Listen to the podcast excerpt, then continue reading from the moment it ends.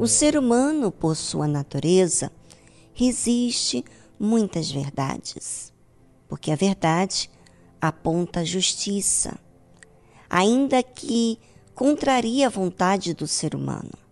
Mas há aqueles que, quando recebem a verdade, resistem por um tempo, mas não por todo o tempo.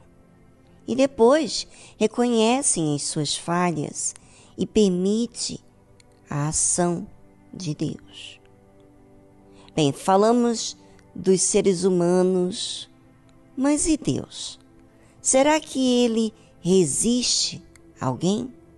Quando a pessoa passa por alguma dificuldade, tribulação ou perda, existe uma grande necessidade dela ser atendida naquele momento.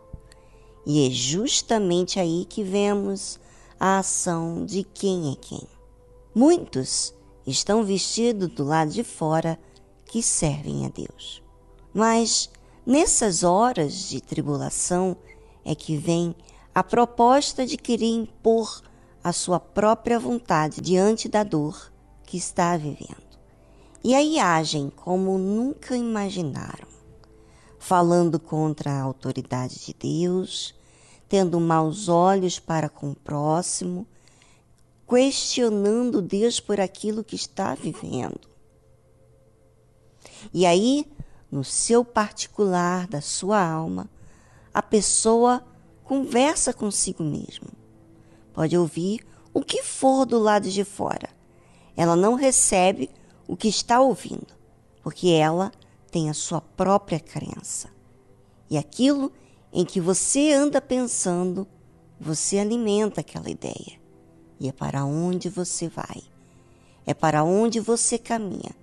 E é aquilo que você escolhe crer. Ainda que você ouça a palavra de Deus, a palavra de Deus fica do lado de fora. Ouça o que a Bíblia diz: Pedis e não recebeis, porque pedis mal, para gastardes em vossos deleites. Ou seja, existe um pedido mal que eu possa fazer sim, quando esse pedido é para inclinar-se apenas à minha vontade, e não que é certo, não que é justo, não que é fiel. Quando você se inclina à sua própria vontade independentemente da justiça, você está pedindo o mal. Você está querendo o mal. E é por isso que a Bíblia fala: adúlteros e adúlteras. Não sabeis vós que a amizade do mundo é inimizade contra Deus? Portanto, qualquer que quiser ser amigo do mundo constitui-se inimigo de Deus. É exatamente isso que acontece quando você não recebe a palavra de Deus, existe um motivo. E qual é o motivo? O motivo é o que você vem alimentando na sua cabeça, na sua mente. É aquilo que você é amigo. Você é amigo da infidelidade? Você é amigo da pessoa que não cumpre com a sua palavra diante de Deus? Você é amigo da pessoa que mente? Você não vê nenhum problema da pessoa dizer para Deus muitas coisas, inclusive ensinar sobre aquilo, e na realidade ela ser outra pessoa? Você é amigo dessa pessoa? É, ouvinte. A amizade desse mundo é inimizade contra Deus. Qualquer, pode ser qualquer pessoa, pode ser uma pessoa que prega a palavra, pode ser uma pessoa que evangeliza, pode ser uma pessoa, pode ser qualquer pessoa na condição que ela estiver, mas que quiser ser amigo do mundo, quer dizer, o que é ser amigo do mundo? O ser amigo do mundo é justamente você se compactuar com o que é mal. Você aceita o que é mal. Então, você se constitui inimigo de Deus. E quem faz isso, ouvindo a verdade, sabendo da justiça, você está fazendo o quê? Você está adulterando com você disse para Deus no seu particular, né? Muitas pessoas jogam palavras para Deus, muitas coisas bonitas para Deus que quer servir. Eis aqui, eu quero te servir aonde quer que o Senhor me envie. Mas quando vem situações, provas, ela quer impor a sua própria vontade.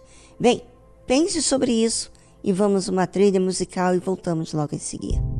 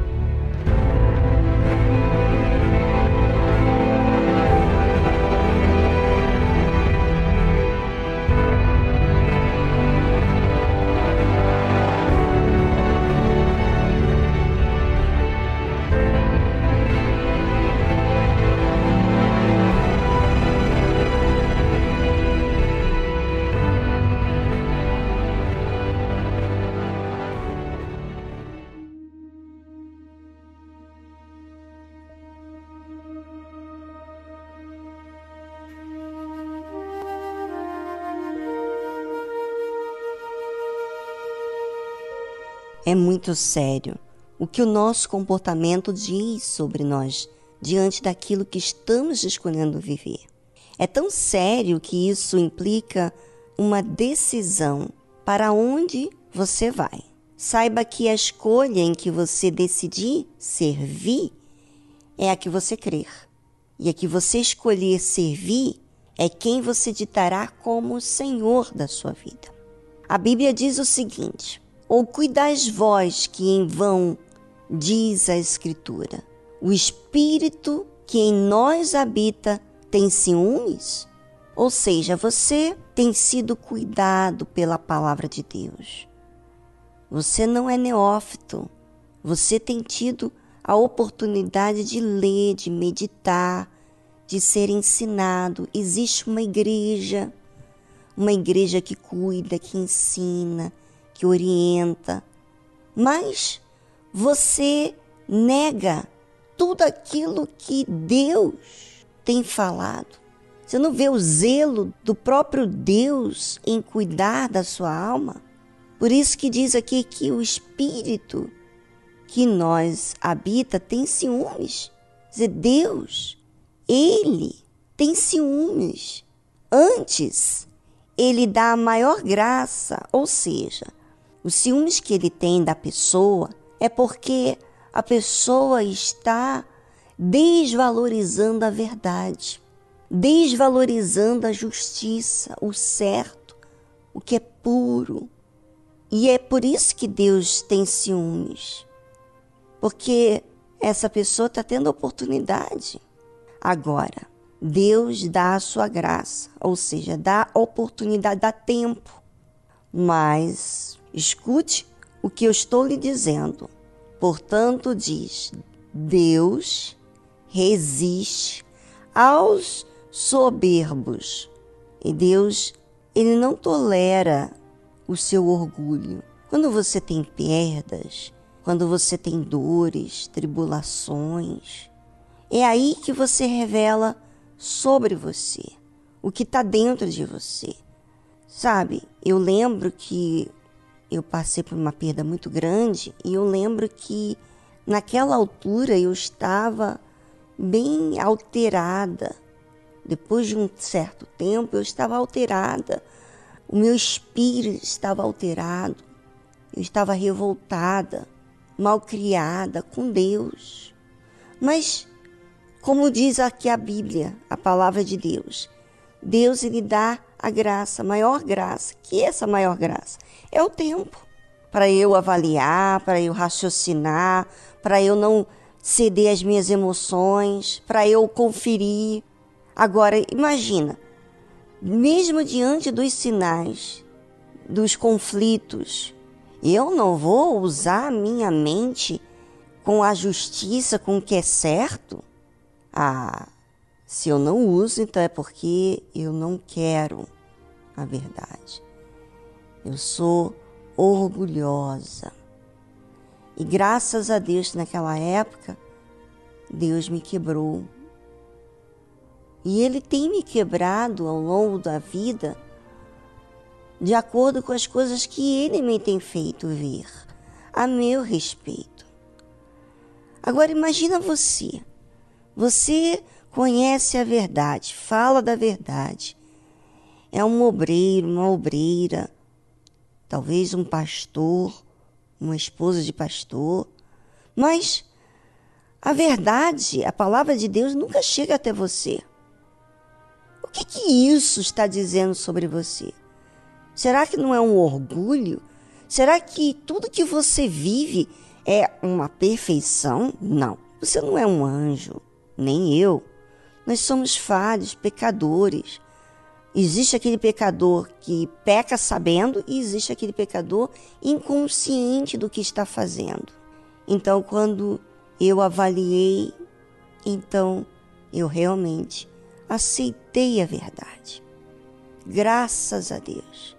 Então, a graça de Deus é dar tempo, mas Ele ele não vai resistir, ou seja, ele não vai dar graça aos soberbos. Ele resiste aos soberbos, mas dá graça aos humildes.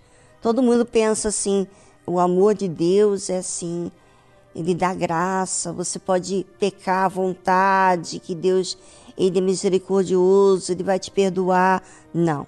Se você está errando deliberadamente, você está consciente que você está errando. Você sabe da verdade. Você tem a opção de se corrigir e você não quer se corrigir. Você quer escolher o lado mal, você quer ser amigo do mal, você defende a mentira, você defende a injustiça e você então está sendo o quê? Soberbo, orgulhoso. Agora, quando você diz assim, não, não, eu não vou defender o mal, ainda que eu goste dessa pessoa, eu amo essa pessoa, mas ele está compatuando com a mentira, com a falta de temor para com Deus, não foi fiel a Deus com a sua palavra. Então, eu não vou me aliar a essa pessoa.